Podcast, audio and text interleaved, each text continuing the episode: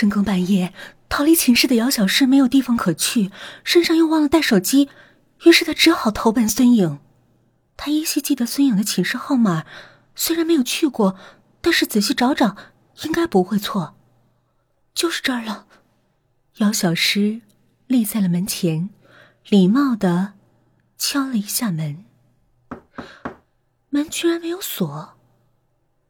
随着姚小诗的敲击，门自动打开了。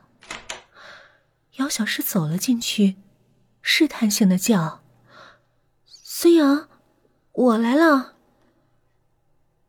明晃晃的灯光兜头而下，让这房间清凉如水一般。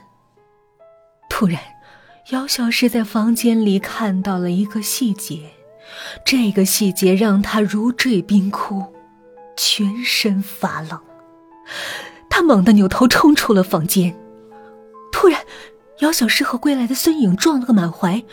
孙颖显然意识到姚小诗已经发现了他的秘密，他狠狠的抓住了姚小诗的肩膀：“你，你看到什么了？你，你……”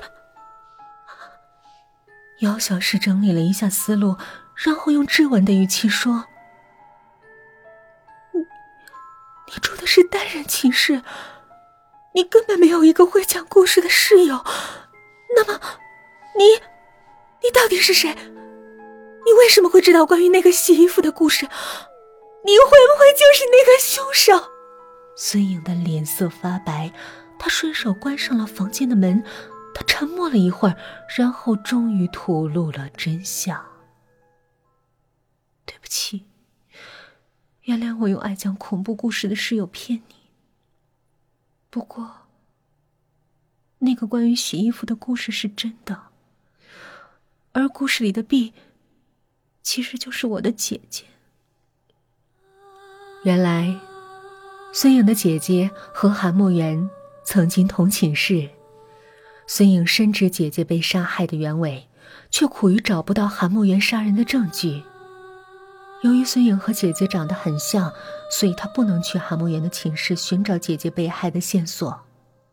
正在这个时候，孙颖遇见了急于进入学生会的姚小诗。姚小诗恰好和韩慕言同一寝室，她是帮助孙颖找证据的最佳人选。于是，孙颖利用一切机会接近姚小诗，并且借室友之口把那个情杀的故事。透露给了姚小诗，他希望姚小诗在这个过程中感受到恐惧，并能够帮助他寻找到姐姐的尸体。你在利用我，你太可恶了，你太可恶了！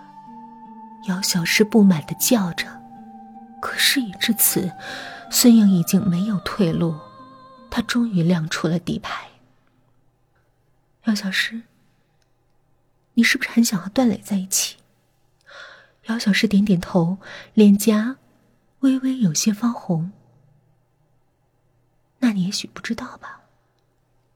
孙颖颤抖着说：“其实，段磊早就有女朋友了，而他的女朋友就是我。”姚小诗全身一个机灵，他死死盯着孙颖，大脑在飞速的旋转着。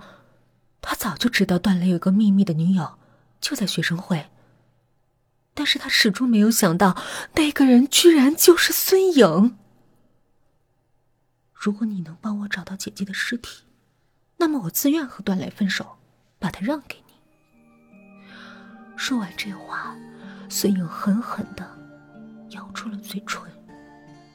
他的心里也不舍，但是为了姐姐。他不得不放弃自己的爱情。